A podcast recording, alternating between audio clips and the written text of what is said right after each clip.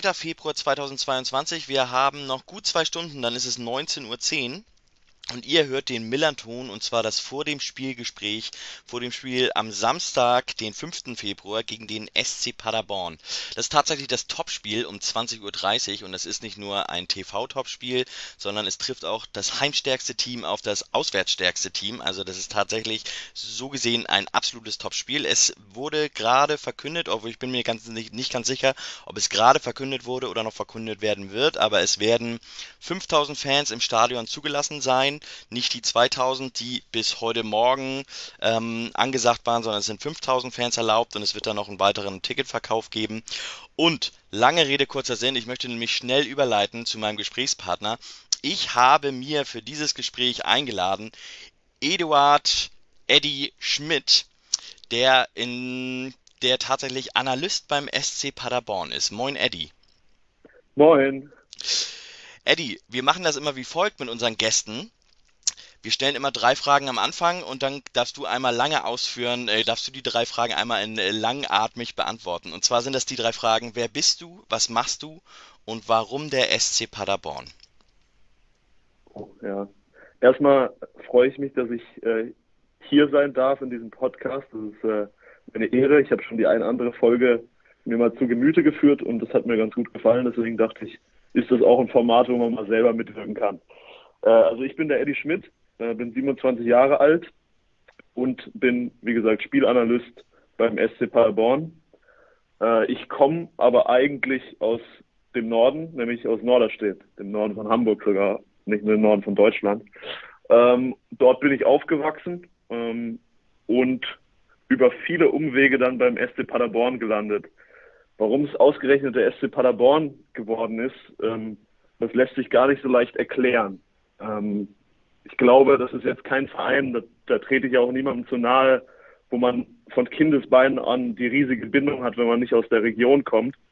Ähm, also wie jedes Kind in Deutschland hatte ich natürlich Berührungspunkte mit dem Fußball von klein auf und habe im Fernsehen dann irgendwie die Bayern gesehen, wie sie die Champions League gewonnen haben. Dann habe ich gesehen, wie der FC St. Pauli die danach besiegt hat und all solche Dinge und dachte mir, jetzt muss ich mal selber damit anfangen und das ausprobieren und habe das dann auch bei den verschiedensten Vereinen äh, in Norderstedt getan, vor allem dann auch bei Eintracht Norderstedt.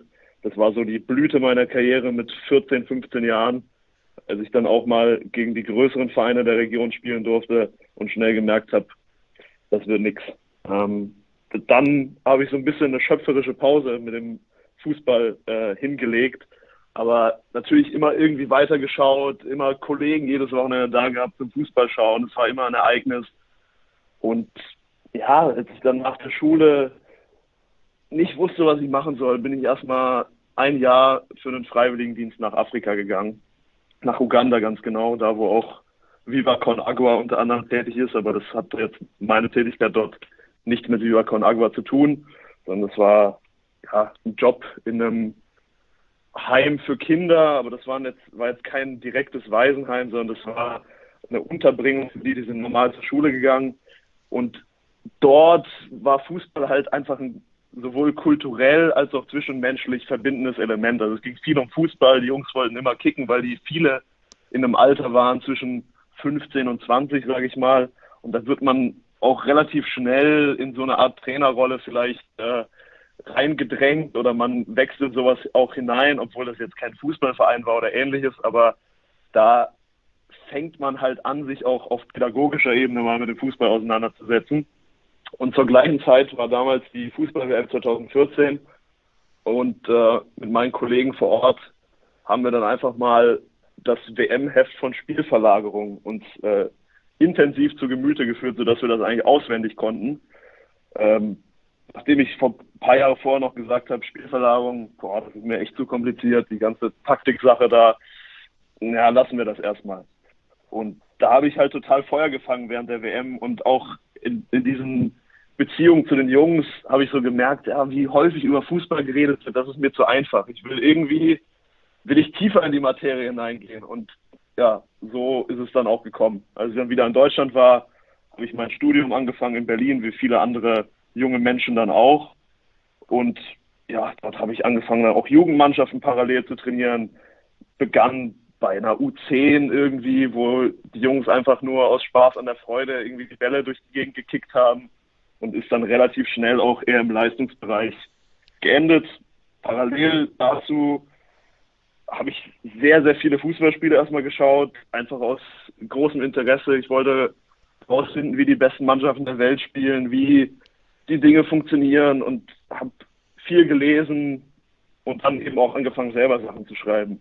Auch angefangen für eine Firma zu arbeiten in Berlin, die es jetzt nicht mehr gibt, die sich äh, mit Videoanalyse im Fußball beschäftigt hat. Und so ist es kontinuierlich in der Welt des Fußballs für mich weitergegangen. Ähm, die Welt des Studiums ist allerdings irgendwann nicht mehr weitergegangen.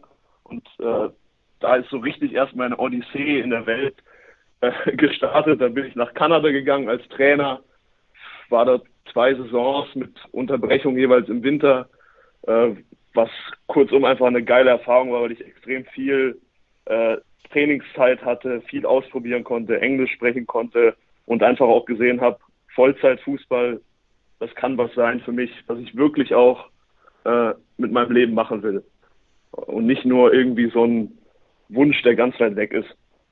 Und äh, so bin ich dann über das Netzwerk, was man sich dann irgendwie auch aufbaut, wenn man sich allein anschaut, der René Maric, äh, so als Vorreiter der über Spielverlagerung, dann schließlich äh, der Co-Trainer von Marco Rose, erst in Salzburg und jetzt beim BVB mit dem Zwischenschritt Gladbach geworden ist. Ähm, ja, das ist, äh, das ist einfach was, wo, wo, man, wo man schnell Menschen kennenlernt, die, die ähnlich ticken und die dann vielleicht auch einem dabei helfen, die eine andere Tür zu öffnen. Und so bin ich dann schließlich in der Schweiz beim FC St. Gallen gelandet als, als Spielanalyst, was eine Riesenchance war, die ich, die ich sofort wahrgenommen habe. Da wäre ich auch mit dem Fahrrad hingefahren von, von Norderstedt aus. Äh, und ja, da, da ging es so richtig los im Profifußball für mich. Das war erstmal vielleicht auch ein bisschen unwirklich, aber ähm, man lebt sich relativ schnell ein und merkt auch, dass die Leute ziemlich normal sind äh, in, in solchen Vereinen, die jetzt nicht vielleicht in der Champions League spielen. Und wir hatten wirklich eine sehr, sehr erfolgreiche Zeit. Erste, in der ersten Saison Vizemeister, in der zweiten Saison Vizepokalsieger. Und als, als die zweite Saison zu Ende gegangen ist, hatte ich eigentlich noch ein Jahr Vertrag in St. Gallen. Da ergab sich die Möglichkeit, nach Paderborn zu gehen. Äh, wiederum über jemanden, der, der dort gewisse Beziehungen hatte, wie so halt vieles im Fußball läuft. Ähm, und da war mir sofort klar, dass ich das machen möchte, weil die zweite Bundesliga, der deutsche Markt, einfach super interessant ist, wenn du selber aus Deutschland kommst und da spielen dann Schalke, Bremen, St. Pauli, der HSV in der Liga und du misst dich, misst dich da wirklich mit tollen Vereinen, idealerweise mit vielen Fans im Stadion und hast auch nochmal inhaltlich eine neue Herausforderung äh, mit dem neuen Cheftrainer Lukas Kwasniok, über den ich auch mal einen Artikel geschrieben habe oder so mehr, mehrere Artikel geschrieben habe bei Spielverlagerung. Da wusste ich, dass es passt und glücklicherweise wurde mir dieser Schritt dann auch gewährt von meinem Verein, dem damaligen Verein FC St. Gallen, ähm, ja, wo ich auch unheimlich viel lernen konnte und was ein mega wichtiger Schritt für mich war. Und äh, Jetzt bin ich aber erstmal zufrieden, in Paderborn zu sein. Ich hoffe, das beantwortet die Frage nach dem Warum so ein bisschen mit. Auf jeden Fall. Also das ist ein wirklich total spannender Werdegang, den du da hingelegt hast. Und wenn ich das mal zusammenfasse, dann ähm, hast du als, äh, wenn ich das richtig mal gelesen habe bei der Vorbereitung, warst du Torwart tatsächlich in Norderstedt. Kann das sein? Das ist absolut richtig. Ja, ich ein Glück. Mal, mein, mein, mein größtes Erlebnis als Torwart in der Jugend war, wir haben, glaube ich, mit gegen die U15 oder U14 von St. Pauli gespielt und ich habe einen riesigen Ball aus dem Eck geholt, von dem ich, glaube ich, noch zwei Monate später lang oder zwei Jahre später noch geträumt habe. Das war wirklich das Highlight meiner Karriere. Und aber dieser Werdegang, den finde ich total spannend. Also dann mit Fußball erstmal längere Zeit auch nichts zu tun haben, auch nicht ähm, oder zumindest nicht ähm, so intensiv zu tun haben, diesen Traum ja sozusagen auch nicht zu verfolgen, dann darauf zurückzukommen, ähm, irgendwie über, über ja, deinen Auslandsaufenthalt und dann über dein Studium beziehungsweise über übers Bloggen tatsächlich, über Spielverlagerung.de. Und das ist ja, ähm, du bist ja sozusagen Teil einer ja wirklich sehr illustren Runde. Du hast schon gesagt, du hast schon René Maric aufgezählt, der jetzt Co-Trainer in Dortmund ist. Ähm, Du bist da selber dabei, bist Analyst in Paderborn. Philipp Pelker ist, müsste ja auch dabei sein, der war ja auch bei Spielverlagerung, der jetzt Analyst oder sogar Co-Trainer in Kiel ist und auch beim HSV war. Okay. Dann ja. ähm, hat, ist Tobias Escher noch dabei, der zwar nirgendwo im Verein mit drin ist, aber ja durchaus im Bereich, ich sag mal, Sportjournalismus ähm, ja äh, eine der wichtigsten Stimmen ist, wenn es um äh, mehr geht als, oh, die haben schön gespielt, die haben schlecht gespielt. Und äh, Martin Raffelt ist ja auch noch dabei, der ja zumindest zeitweise bei Hajduk Split in Kroatien als äh, Analyst gearbeitet hat. Was seid ihr da für eine Runde gewesen, meine Güte? Ja, ähm, was soll ich dazu sagen? Also ich bin quasi ja eigentlich so die zweite Generation Spielverlagerung, wenn man das so sagen kann. Ich gehörte ja nicht zum Gründerkreis, sondern bin schon derjenige, der über Spielverlagerung zu Spielverlagerung gekommen ist. Also ich musste Spielverlagerung nicht miterfinden, sondern es gab es schon und ich habe die Artikel gelesen und dachte, das mache ich jetzt selber.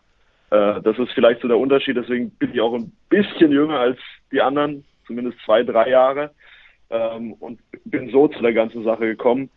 Äh, und in der Zeit, wo ich da dazu gestoßen bin, ist dieses Netzwerk eigentlich ja noch größer geworden, weil die englische Seite von Spielverlagerung entstanden ist und ich da auch sehr viele Kontakte eigentlich habe zu den Leuten, die englischsprachig unterwegs sind. Und so ist das eine ziemlich bunt gewürfelte Community, die sich vor allem über irgendwelche Gruppenchats äh, unterhält und äh, sich über Sachen, die mit Fußball was zu tun haben, mit Taktik direkt was zu tun haben, austauschen, aber auch über andere Dinge. Und so sind zum Teil dann auch richtige Freundschaften entstanden. Also bei einem, der jetzt nicht direkt bei Spielverlagerung war, haben wir uns zum Beispiel im letzten Oktober in Wien äh, bei einer Hochzeit getroffen, die er, die er gefeiert hat. Und da waren dann fünf, sechs Leute dabei, die, die in diesem Kreis der Taktikanalyse tätig waren und sich da über das Internet kennengelernt haben. Und das ist schon irgendwie richtig geil, dass das äh, heutzutage möglich ist. Bei allen Dingen, die das Internet in unserer Welt verändert, äh, war das sicherlich eine positive Folge für mich und auch für die anderen Jungs, die, die so ihren Weg gemacht haben. Habt ihr da während der Zeit, also hast du während du ähm, für Spielverlagerung geblockt hast, ähm, hast du da auch Kontakt mit Profis, sage ich mal, gehabt? Also mit, mit Analysten oder sogar Trainern, Co-Trainern aus den, aus den Clubs? Hm, also ich habe jetzt nicht direkt für jemanden zum Beispiel Arbeiten erledigt oder so, aber durch die Arbeit äh, bei Spielverlagerung oder durch das Wirken bei Spielverlagerung, das war in dem Sinne keine Arbeit, das war ja nicht bezahlt, sondern das war wirklich eine Leidenschaft und auch hat mehr den Zweck, sich selber irgendwo auszuprobieren und weiterzuentwickeln und weniger äh, zu zeigen, dass man die Weisheit mit Löffeln gefressen hat, auch wenn das einige Leute vielleicht äh, so wahrgenommen haben. Aber ich habe tatsächlich einfach dann mal äh, Trainer angeschrieben. Also ich habe mehr oder weniger die E-Mails geraten von denen und äh, dann hat irgendwann Julian Nagelsmann auf einmal geantwortet auf eine dieser E-Mails. Äh, das, da habe ich mich schon ein bisschen erschreckt. äh, also die E-Mail sollte ja nicht mehr aktuell sein, weil er nicht mehr bei Hoffenheim ist, aber ich habe einfach äh, so ein paar Formate ausprobiert, die gängig sind und äh, war wohl die richtige dabei. Und äh, dann habe ich mal bei einem Training zugeschaut, haben uns kurz Hallo gesagt. Ich habe das Spiel am Wochenende damals gegen Hertha mir angeschaut und eine Analyse auch bei Spielverlagerung geschrieben äh, die ich ihm geschickt habe. Und irgendwie eine Stunde später kam eine Antwort, sehr gut, gesendet von meinem iPhone. Äh, das war das Letzte, was ich von Julian Nagelsmann gehört habe, aber äh, das lässt einen natürlich erstmal äh, fast Freudensprünge machen und das, man merkt auch, ich habe gemerkt, boah, das, was ich mache, das hat ja wirklich eine Relevanz im Fußball. Das ist, das ist mhm. unabhängig von allem anderen erstmal äh, eine Erkenntnis, die sehr hilfreich ist und sehr motivierend für, für das weitere Schaffen. Es ist witzig, ich ähm, blogge ja auch gerne über taktische Dinge auf dem Fußballplatz mit Fokus auf den FC St. Pauli natürlich. Und ich habe ähm, so eine ähnliche Rückmeldung mal bekommen von Timo Schulz. Da habe ich für ihn äh, die U19 von Werder Bremen analysiert und da die Stärken und Schwächen mir angeschaut. Und ähm, dann hat St. Pauli auch die U19 von, von Timo Schulz damals auch gegen Bremen gespielt gnadenlos untergegangen, lagen zur Halbzeit schon 0-4 hinten, komplett 0-5 am Ende verloren und konnten sich bedanken, dass es nicht zweistellig geworden ist. Aber am Ende, nach dem Spiel, sagte Timo Schulz zu mir, ja, ja, an deiner Analyse hat es nicht gelesen, die, gelegen, die war richtig.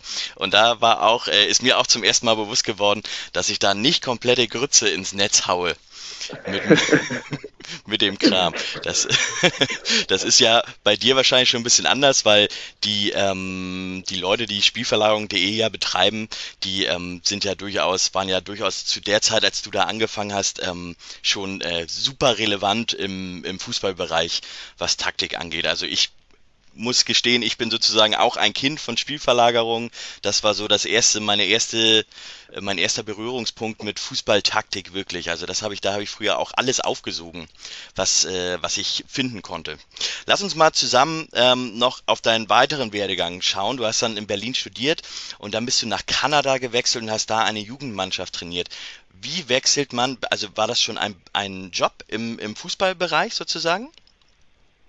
Ja, also es war von der Auslastung ein Vollzeitjob und ich hatte da halt äh, Unterkunft und Verpflegung sozusagen.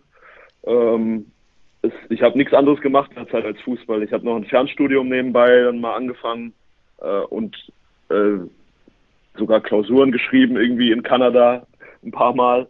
Äh, aber es, ich habe mich mit Fußball beschäftigt, eigentlich von, äh, von vormittags bis in, tief in die Nacht. Und es war jetzt auch nicht so, dass ich nur eine Mannschaft hatte, sondern die hatten dort eine Herrenmannschaft. Das war ein richtiger Verein, wie man sich ihn auch in Deutschland vorstellt, nicht jetzt College oder sowas. Die hatten eine Herrenmannschaft, die auch regional auf dem Top-Niveau gespielt hat. Dort war ich schon quasi der Co-Trainer und der Analyst. Und gleichzeitig hatten die noch U21-Mannschaften, Jugendmannschaften. Und dort habe ich entweder hauptverantwortlich äh, trainiert oder einzelne Trainingseinheiten übernommen. Also es war dann teilweise so, dass ich um 16 Uhr zum Platz gekommen bin, weil da dann das Training erst richtig losging für alle. Und um 23 Uhr ging es dann nach Hause nach vier Trainingseinheiten. Und das war einfach, hat einfach Spaß gemacht, so viel auf dem Platz zu sein.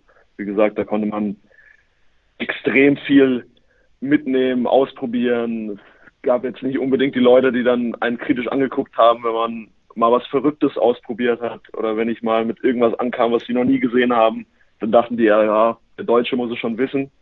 Und äh, deswegen war es sehr cool, weil wir auch äh, noch, ein, noch einen zweiten deutschsprachigen da hatten, äh, mit, mit dem ich in der ersten Zeit zusammen gewohnt habe. Der, der David Geugitzer, der ist mittlerweile auch Analyst bei Salzburg im Jugendbereich. Und äh, ja, so viele Leute mit, auch vor Ort, mit, mit denen man sich austauschen konnte. Transfermarkt.de sagt mir auf deinem Profil, dass du dann ein halbes Jahr Co-Trainer der U19 von Burghausen gewesen bist. Ach, das steht bei Transfermarkt drin, ja. Stimmt, den, den Schwung, äh, das habe ich übersprungen jetzt einfach, die Station. Stimmt aber tatsächlich, weil ich kam aus Kanada wieder. Ähm, ein guter Freund von mir war bei Burghausen in der Jugend tätig und die suchten noch jemanden, der bei der U19 mitarbeitet. Und das war für mich eine, ein guter Weg, um die Zeit zu überbrücken weil das auch eine attraktive Liga war mit einer, mit einer guten Truppe, die wir zusammen hatten, wo wir dann gegen 1860 Unterhaching solche Teams gespielt haben, Kräuter Fürth. Ähm, das war nochmal eine spannende Erfahrung und ich hatte auch durchaus Kompetenzen, die über die hinausgehen von einem normalen Co-Trainer vielleicht. Dementsprechend war das noch eine Erfahrung, die ich, die ich gern mitgenommen habe und äh, glücklicherweise hat sich dann eben ein halbes Jahr später ergeben, dass ich, äh, dass ich in die Schweiz zum FC St. Gallen gehen konnte. Ich habe übrigens aus der Zeit, als du bei Burghausen warst, da bin ich persönlich das erste Mal auf dich aufmerksam geworden, weil du damals eine Analyse geschrieben hast, wie radikal Tim Walter ähm, mit zehn Spielern gegen die elf Spieler des FC St. Pauli weitergespielt hat und damit äh, mit Holstein Kiel gegen St. Pauli gewonnen hat. Erinnerst du dich an diese Analyse noch?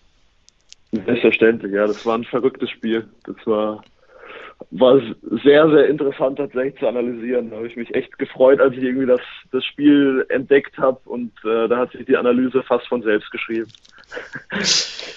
Du bist dann nach St. Gallen gegangen als ähm, Analyst und ähm, ich äh, überspringe diesen Schritt jetzt mal ein bisschen, weil wir noch ein bisschen was vorhaben zu über beide. Ähm, und bis dann, von da, wie du es schon beschrieben hast, dann hast du die Möglichkeit bekommen, beim FC, äh, FC SC Paderborn zu arbeiten. Jetzt sagst du zwar viel Analyst, Spielanalyst. Was machst du denn da eigentlich bei Paderborn? Genau, also wie ist dein Tagesablauf? Was schaust du den ganzen Tag äh, dir die ge kommenden Gegner an? Analysierst du Trainingseinheiten? Was machst du da? Ja, also ich gucke, wie man sich denken kann, schon viel Videos. Ähm, ich sitze erstmal in einem Büro mit dem Cheftrainer, dem Co-Trainer, der auf dem Platz dabei ist, dem Torwarttrainer und dem Athletiktrainer. Das ist eigentlich unser ganzes Trainerteam schon. Und äh, vielleicht anders als bei so größeren Vereinen bin ich als Analyst auch fester Teil des Trainerteams und äh, da in alle möglichen Beratungen, Diskussionen eingeschlossen. Wir sind da sehr offen. Der, der Cheftrainer pflegt da wirklich einen äh, Umgang, dass er jeden respektiert und äh, jeden auch nach seiner Meinung fragt und alle einbindet. Äh, deswegen bin ich erstmal ein normaler Teil des Trainerteams, der sich aber fokussiert darauf, eben alles, was im Bereich Analyse anfällt, zu bearbeiten. Und ich glaube, es ist am einfachsten vielleicht ist darzustellen, wenn ich jetzt mal so eine typische Woche äh, durchgehe. Also sagen wir, wir spielen am Sam hatten am Samstag ein Spiel und spielen dann wieder am nächsten Samstag. Wenn wir an dem ersten Samstag anfangen während des Spiels, habe ich natürlich auch eine Aufgabe. Da sitze ich oben auf der Tribüne und tagge in der Regel schon das Spiel live selber. Also markiere die Szenen schon, schneide die, dass sie in der Halbzeit und nach dem Spiel zur Verfügung stehen. Dabei kriege ich teilweise dann bei Heimspielen auch Hilfe noch von, von anderen Mitarbeitern des Vereins. Ähm, bei Auswärtsspielen mache ich das alles selber.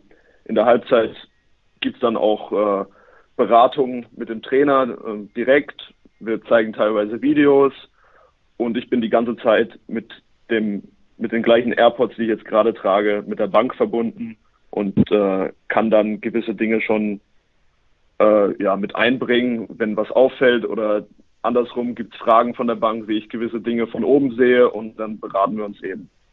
Äh, wenn das Spiel dann vorbei ist und wir hoffentlich drei Punkte im Sack haben, feiern wir erstmal und dann schaue ich mal, was wir mit dem Spiel noch so anfangen in den nächsten Tagen. Also dann wird meistens mache ich dann auch noch einen Tag frei. Die Spieler haben, haben ein bis zwei Tage frei und je nachdem nehme ich mir auch mal eine Auszeit, ähm, bereite dann aber das Spiel nochmal endgültig auf, das letzte, und beginne gleichzeitig mit der Analyse des Gegners.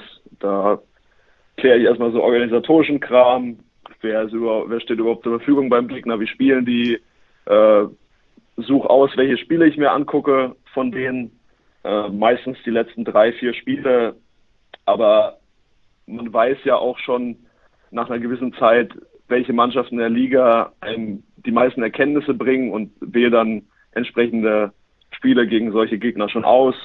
Und dann geht's ans Schauen. Da markiere ich die Szenen auch wieder, wie ich es bei einem eigenen Spiel machen würde. Und es entsteht quasi eine große Datenbank, mit der ich im Laufe der Woche arbeite und die ich immer weiter runterbreche, bis ich das Spiel des Gegners in Einzelcharakteristiken sozusagen runtergebrochen habe, die ich die ich dann separat aufführe und ein, in ein Video gleichzeitig packe, ähm, was wir der Mannschaft dann zeigen. Also quasi entwickle ich im Laufe der Woche so ein Gefühl für den Gegner über zwei, drei Tage. Vor allem die ersten Tage der Woche sind dabei arbeitsintensiv. Dieses Gefühl soll dann an unsere Jungs übertragen werden. In einem Video, was vielleicht acht bis zehn Minuten dauert und zusätzlichem Videomaterial, was sie zur Verfügung gestellt bekommen.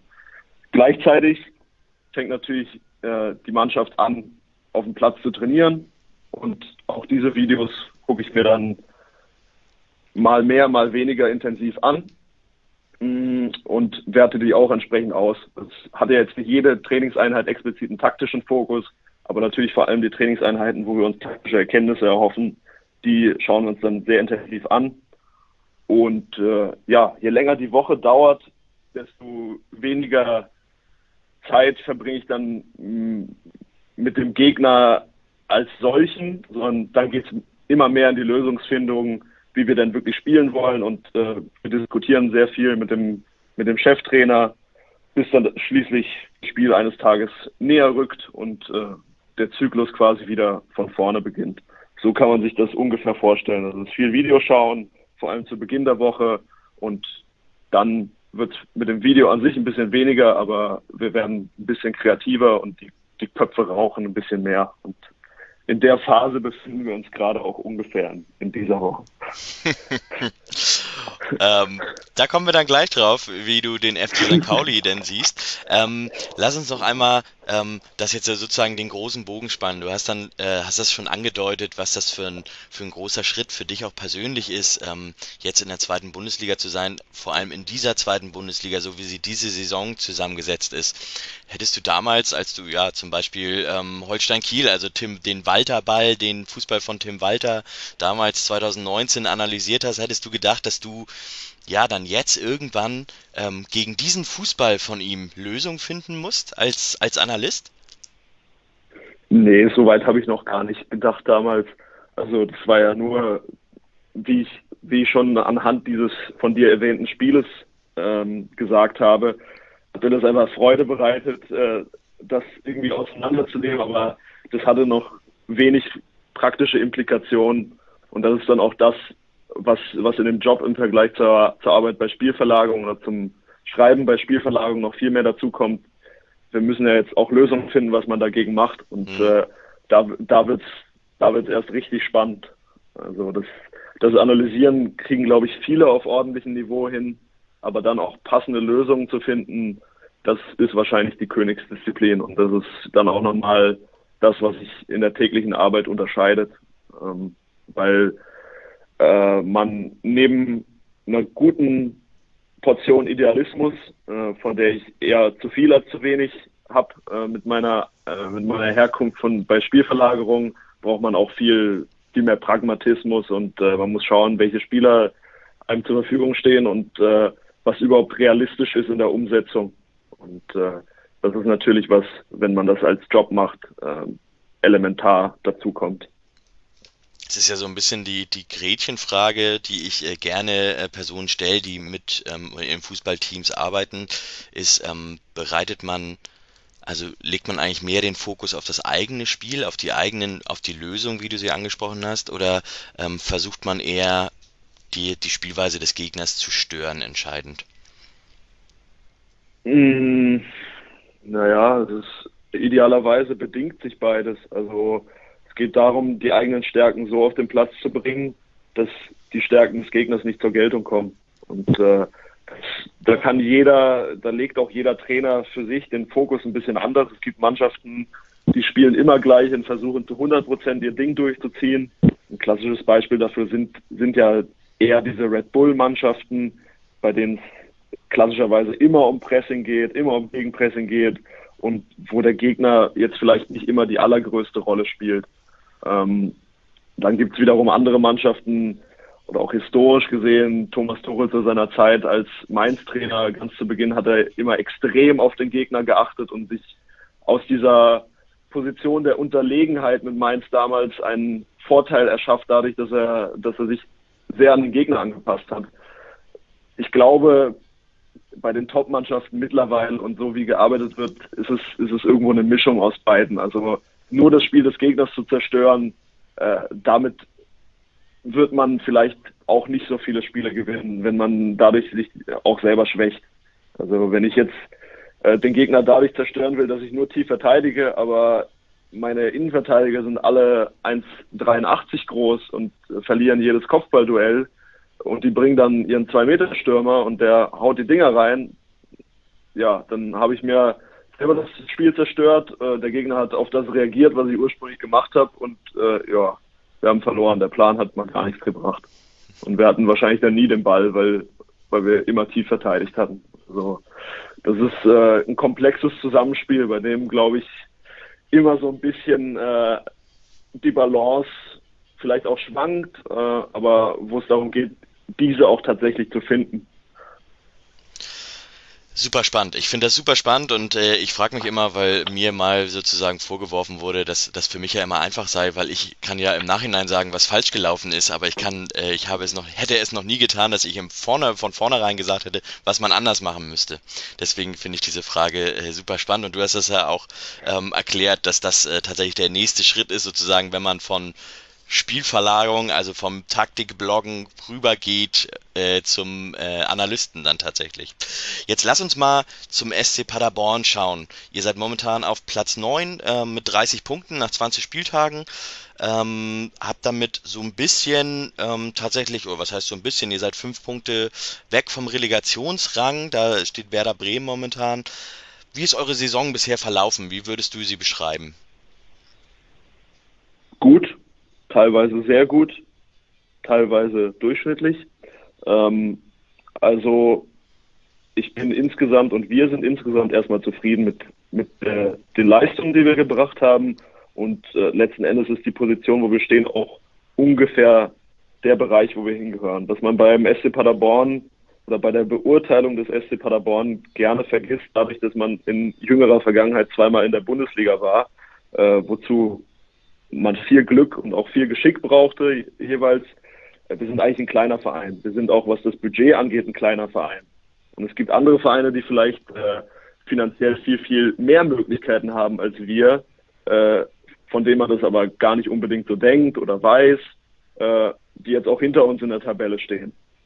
Äh, deswegen sind wir im großen Bild erstmal zufrieden und äh, gab teilweise Phasen in dieser Saison, wo es sensationell gut lief für uns, also vor allem eben auswärts, äh, waren wir teilweise unaufhaltsam unterwegs, wenn man da 3-0, 4-0 zur Halbzeit führt, das war schon sehr, sehr besonders. Auch, dass wir einen Spieltag ähm, an der Tabellenspitze zum ersten Mal in der Vereinsgeschichte stehen durften, äh, war ein super Erlebnis. Und äh, dann gab es natürlich auch Phasen, wo es, wo es dann mal nicht so selbstverständlich, wie selbstverständlich lief und wo wir es ein bisschen schwerer getan haben. Aber insgesamt beurteile ich die Saison bis jetzt positiv. Du hast die Auswärtsstärke angesprochen und auch teilweise diese hohen Führungen zur Halbzeit, die ihr hattet. Ähm, ich würde die These aufstellen, dass ihr so auswärtsstark seid, weil ihr unglaublich stark im, im hohen Pressing spielen könnt, wenn ihr wollt. Würdest du dem zustimmen? Mm, glaube, dass das hohe Pressing auf jeden Fall ein wichtiger Teil unseres Spiels ist und vor allem auch ein wichtiger Teil der Identität des SC Paderborn, die jetzt über Jahre schon gewachsen ist und wo auch natürlich Steffen Baumgart einen großen Beitrag hatte. Also diese Basis war schon da und auf dieser Basis haben wir jetzt in dieser Saison aufgebaut. Mm, ich glaube, das, das ist schon ein wichtiger Aspekt in unserem Spiel. Gleichzeitig sind wir, glaube ich, aber auch ganz gut darin, eben das hohe Pressing vom Gegner zu überspielen. Ich glaube, in Heimspielen sind viele Mannschaften dann eher darauf hinaus, äh, den Gegner früh zu stören. Und da haben wir immer wieder gute Lösungen gefunden, gefunden um das zu überspielen und äh, den Gegner dann quasi überfallartig ähm, auszuspielen und Tore zu erzielen. Da hatten wir natürlich noch enorme Effektivität. Ähm, das hat uns auch jetzt nicht geschadet. nee, absolut nicht. Ähm, wenn wir jetzt gerade, du hast gerade dieses, dieses Überspielen schön angesprochen, wie man das Pressing überspielen kann des Gegners. Ähm, zentral für ja, für das hohe Pressing und allgemein für diese Umschaltmomente, die ihr dann aus, ausgespielt habt und die wirklich, ähm, du hast es ja selber schon gesagt, absolut rauschhaft waren.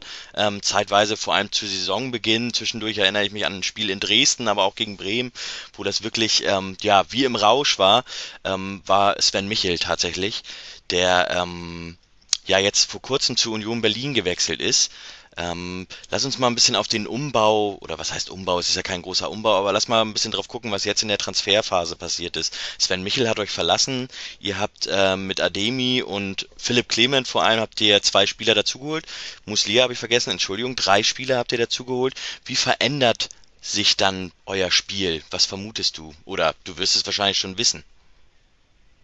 Ja, ich glaube auch der FC St. Pauli weiß es, weil die unsere ersten zwei Spieler jetzt sicherlich schon ein paar Mal geguckt haben. Ähm, ist klar, dass wir mit Clement und Muslia jetzt erstmal ein fußballerisches Element dazu gewonnen haben, was uns im Spiel mit dem Ball nochmal eine Stufe besser machen kann. Ob es uns auch eine, eine Stufe mehr Tore bringt, das, das kann man immer schwer sagen, aber unser Spiel sieht zumindest mal deutlich besser aus und wir können mehr Spielkontrolle äh, erstmal gewinnen. Äh, natürlich hatten wir jetzt in den ersten zwei Spielen den Sven Michel noch dabei und äh, da gab es eine relativ gute Verbindung. Mm, ja, der Abgang von Michel ist natürlich ähm, nichts, was wir uns gewünscht haben. Äh, Sven Michel ist vor allem neben seinen Qualitäten als Fußball auch ein unglaublich äh, wichtiger Typ für die Mannschaft gewesen. Ähm, vor allem auch echt einfach ein Typ. Also so einen wie den kann man sich eigentlich nicht ausdenken. Es, äh, da bricht schon was weg, aber wir haben hier generell den Ansatz, dass, dass wir sowas äh, als, als Chance sehen, neue Ideen zu entwickeln und äh, Dinge vielleicht ein bisschen anders zu machen. Das war auch ja zu Saisonbeginn so. Also da dürfen wir uns ja nichts vormachen. Vor der Saison hat Paderborn vier Schlüsselspieler verloren, die jetzt äh, größtenteils in der Bundesliga gelandet sind. Schonlau, Fürich, Antwi Ajay, ähm, das, das waren Stützen des Kaders und die sind weggebrochen. Und wir brauchten ja erstmal eine gewisse Zeit, bis wir, äh, bis wir auf die Idee gekommen sind oder bis sich die Mannschaft so entwickelt hat, dass wir gesehen haben, Sven Michel und Felix Platte vorne, das ist eine Combo, mit der können wir Gegner überrollen. Mhm. Und das hat auch gerade zu Saisonbeginn gut geklappt. Aber genauso, wie wir diese Erkenntnis zu Saisonbeginn haben, ist es klar, dass sich das sowieso im Laufe der Saison verändert, sich auch schon verändert hat, weil natürlich irgendwann der Gegner weiß, äh, dass, dass Michel hinter die Abwehr einläuft. Und äh, so ist es jetzt vielleicht wieder eine Möglichkeit, kleinere Dinge anzupassen und verändern, ohne dass wir jetzt an der, an der Grundausrichtung mega viel ändern, weil ähm, so wichtig Sven Michel auch war, das ist ein Spieler von, von elf, die auf dem Platz stehen. Und äh, das, das Grundgerüst ist ja noch da, auch wenn ein wichtiges Teil davon fehlt.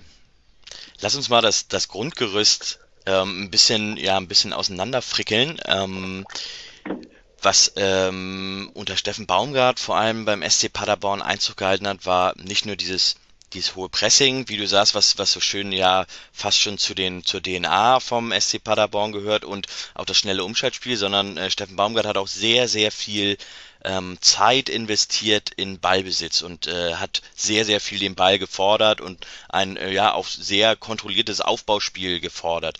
Das ähm, sieht man jetzt. Ja, ich hatte, ich persönlich hatte gedacht nach dem Abgang von Sebastian Schonlau, dass das nicht mehr ganz so ähm, gehalten werden kann, aber das sieht man jetzt auch bei euch immer noch, oder? Ja, das ist äh, absolut ein wichtiges Mittel und das ist auch etwas, was den Paderborner Fußball ausmacht. Äh, gleichzeitig soll der Ballbesitz bei uns auf jeden Fall kein Selbstzweck sein. Also wir wollen nicht in Schönheit sterben, mh, mm, sondern wir wollen über den Ballbesitz auch irgendwann den Gegner überspielen und zu Torchancen kommen. Und äh, das darf man nie vergessen bei, bei aller Liebe zum, zum Ball und äh, zum Spielen, dass es darum geht, irgendwann hinter die Abwehr des Gegners zu kommen und Tore zu erzielen. Und ich glaube, diese Balance haben wir ganz gut hinbekommen in, in großen Phasen der Saison.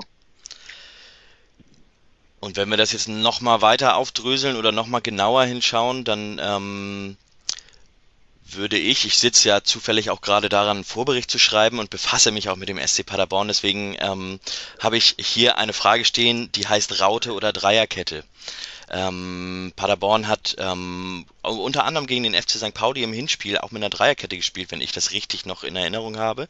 Ähm, hat aber auch teilweise, ja, durchaus schon jetzt zuletzt auch im Testspiel auch gern mal mit einer Raute gespielt, nämlich mit einer Raute mit, mit den Neuzugängen, mit Muslia, Clement, mit äh, Ron Schallenberg auf der 6 und äh, Justwan auf der anderen Halbposition. Ähm, was, äh, was dürfen wir erwarten? Wenn du, wenn du uns mal zumindest einen groben Einblick geben kannst in den SC Paderborn, ohne zu viel äh, zu verraten, wie ihr gegen St. Pauli spielen wollt. Ähm, ich glaube erstmal, dass wir in der gesamten Hinrunde jedes Mal mit einer unterschiedlichen Startelf gespielt haben äh, und einfach allgemein sehr, sehr variabel waren und sind in unserem Spiel. Deswegen ist es gar nicht so die entscheidende Frage, was auf dem Papier steht, ob da jetzt äh, eine Raute vor einer Viererkette steht, eine Raute vor einer Dreierkette oder äh, sonst irgendwas dazwischen, äh, sondern wir sind generell ziemlich variabel in unserem Spiel haben St. Pauli, glaube ich, im Hinspiel auch überrascht, weil das war das erste Mal, dass wir Dreierkette gespielt haben und da haben wir mit Justwan als Linksfuß auf der rechten Seite gespielt. Das war alles sehr untypisch und das waren mit die besten sieben Minuten der Saison bis zur roten Karte von Ziereis. Ähm, so werden wir den FC St. Pauli jetzt am Wochenende nicht überraschen. Aber genauso wenig wird uns der FC St. Pauli dieses Wochenende überraschend ist, glaube ich, beiden Teams und beiden Trainerteams ziemlich klar, wie die andere Mannschaft spielt, was die andere Mannschaft vorhat. Mm, jetzt ergeben sich nur so kleinere Fragen. Also bei uns selbstverständlich durch den Abgang von Michel könnte sich St. Pauli Gedanken darüber machen, was wir verändern. Aber genauso fehlt ja dem FC St. Pauli mit äh, Kere vermutlich auch ein Schlüsselspieler, zumindest mhm. so, dass er nicht vom Beginn spielen kann. Und das muss der FC St. Pauli auch irgendwie kompensieren. Und wir machen uns genauso Gedanken darüber, wie das passieren könnte. Und äh, so sind jetzt eher so kleinere Detailfragen, aber ich glaube, im, im Großen überrascht man am 21. Spieltag jetzt die Gegner nicht mehr so sehr, wie wenn es der vierte Spieltag ist. Was wäre denn im, im Football kann man ja immer so schön oder werden ja immer so schön Ways to Win formuliert. Was wären denn deine drei Ways to Win für den SC Paderborn, wenn man auf den FC St. Pauli schaut? Hm, das ist natürlich eine, eine sehr äh, spannende Frage. Hm, ich finde es schwer, jetzt da auf genau irgendwie drei Ways to Win einzugehen. Also ja, ähm, weiß ehrlich nicht so, was ich auf die Frage antworten soll. Ähm, ich kann also, dir ja mal sagen, äh, ich kann dir ja mal sagen, was, äh, was, was ich auf Seiten des FC St. Pauli ausgemacht habe. Nummer eins ist, ähm, steht bei mir defensive Umschaltmomente, weil das, glaube ich, einer der Punkte ist, der gerade gegen, gegen den SC Paderborn kritisch werden könnte. St. Pauli hat allgemein so ein paar Probleme in defensiven Umschaltmomenten gehabt, zuletzt immer wieder ein bisschen mehr. Und ähm, gerade die Stärke von euch kommt die schlägt da voll rein in die Kerbe.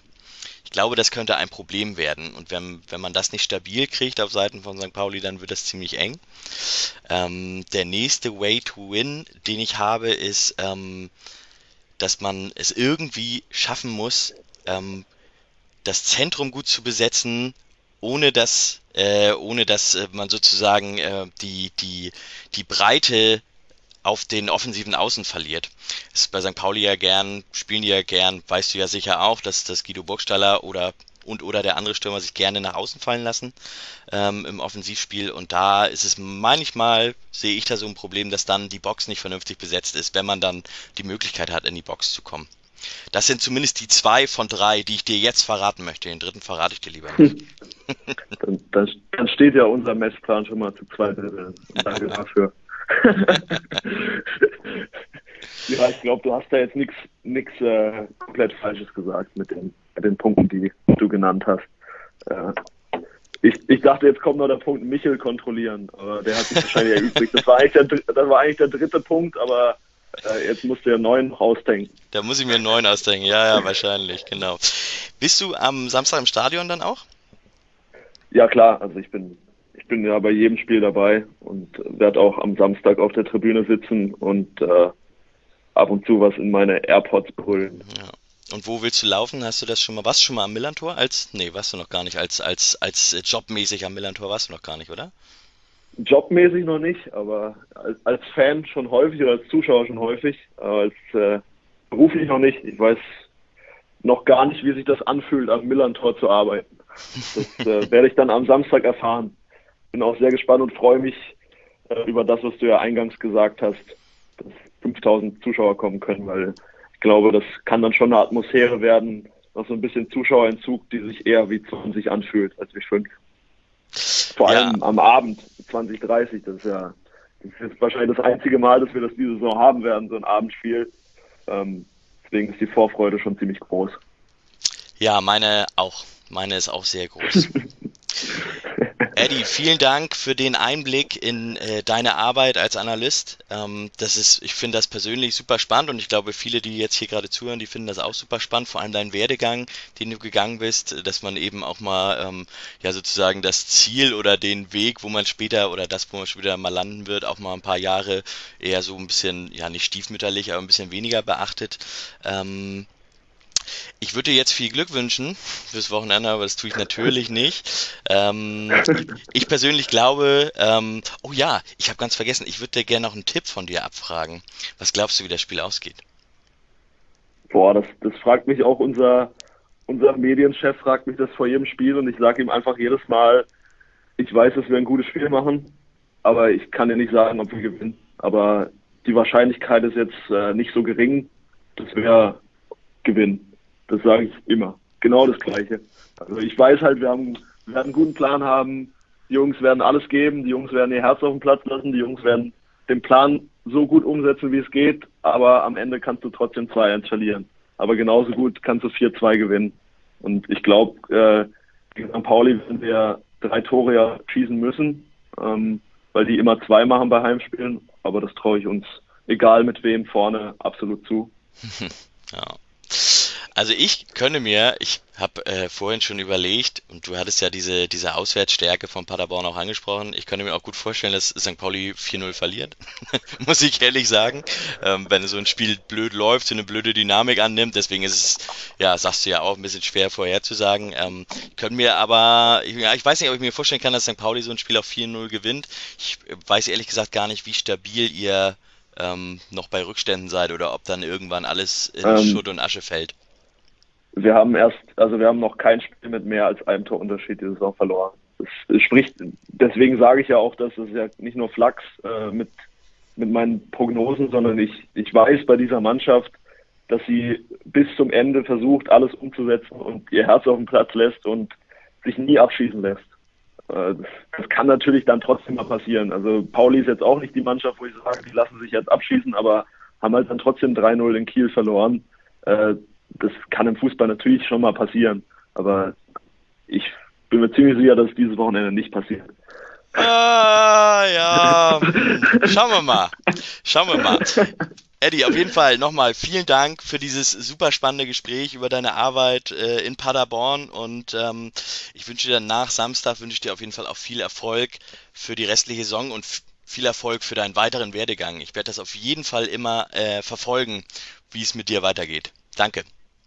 Ja, vielen Dank. Hat sehr viel Spaß gemacht und äh, das mit dem Erfolg ab dem 22. Spieltag kann ich genauso zurückgeben. Äh, ab da werde ich ab und zu mal für St. Pauli sicher die Daumen drücken und wünsche dir und euch alles Gute und erstmal aber auf ein, auf ein geiles Spiel am Samstag. Ich glaube, wir können uns alle freuen und ähm, wir können mit einem Lächeln ins Gesicht um 20.30 Uhr ähm, den Anpfiff uns äh, gönnen.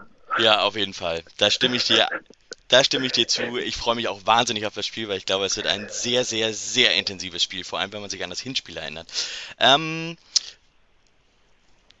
Bevor ich jetzt endgültig hier die Leitung zumache, noch ein paar Infos zum Nach dem Spielgespräch. Das Nach dem Spielgespräch, da hat Eddie nämlich mit Sicherheit keine Lust, mit uns zu sprechen, wenn Paderborn das erste Mal mit mehr als einem Torunterschied verliert. Deswegen äh, wählen wir da eine Inhouse-Lösung. Also ich werde mich, ganz sicher ist das noch nicht, je nachdem wer wie Tickets bekommt fürs Stadion, werde mich mit einem ein von uns vom Millanton unterhalten über das Spiel und ähm, bis dahin wünsche ich allen, die zuhören, erstmal alles Gute, bleibt gesund und äh, Forza St. Pauli.